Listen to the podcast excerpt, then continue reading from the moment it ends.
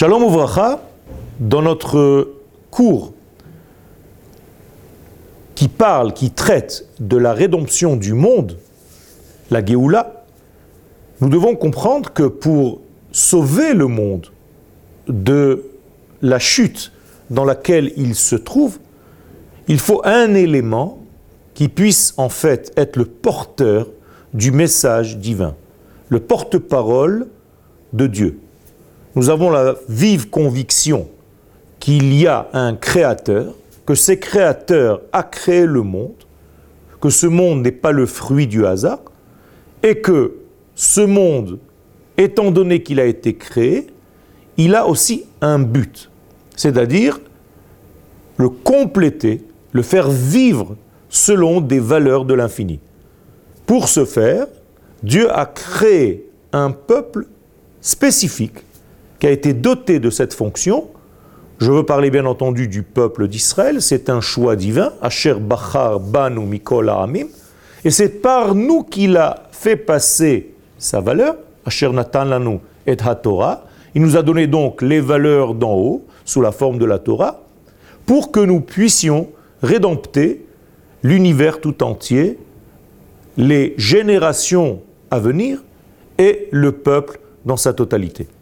Alors, le mois de Nissan est un mois qui fait partie donc de la notion de temps.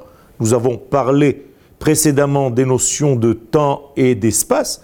Eh bien, si je prends la notion de temps, les mois de l'année, tels que nous les connaissons aujourd'hui, existent depuis toujours, même s'ils ne portaient pas de nom. On comprend bien que le printemps était un printemps depuis la création du monde, même s'il n'avait pas encore le nom de Nissan.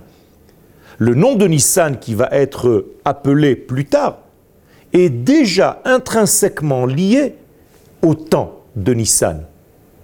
Je veux dire par là que nous, le peuple d'Israël, nous ne pouvons pas fêter une fête si elle ne correspond pas au temps naturel qui correspond à la nature de cette fête.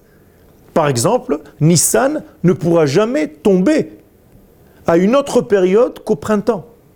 Et c'est pour cela que la Torah appelle cette fête la fête du printemps. Le printemps d'Israël, qui a de loin précédé tous les printemps. Beaucoup de nations essayent d'imiter le printemps d'Israël. Malheureusement, à voir leur printemps, on se demande ce que sera l'hiver. Mais en fait, le printemps d'Israël, c'est le modèle initial de tous les printemps. Quand je veux parler de printemps, je veux parler de rédemption, d'un peuple qui a été capable de sortir, de transcender la prison par excellence qui s'appelle Mitzrayim, l'Égypte. Un peuple capable de sortir d'Égypte est un peuple qui est capable de transcender les notions de temps et d'espace.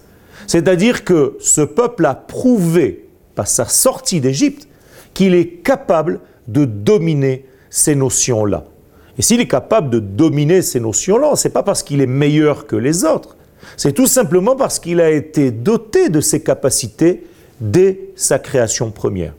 Et donc le peuple d'Israël, étant donné qu'il vient d'un degré qui est au-delà du temps et de l'espace, ce que les sages appellent vers la Nahar, au-delà du fleuve, c'est-à-dire au-delà des notions qui contraignent l'homme dans ce monde, eh étant donné que nous sommes en tant que nation venue de là-bas, eh toute rédemption est tout simplement un retour vers ce degré-là.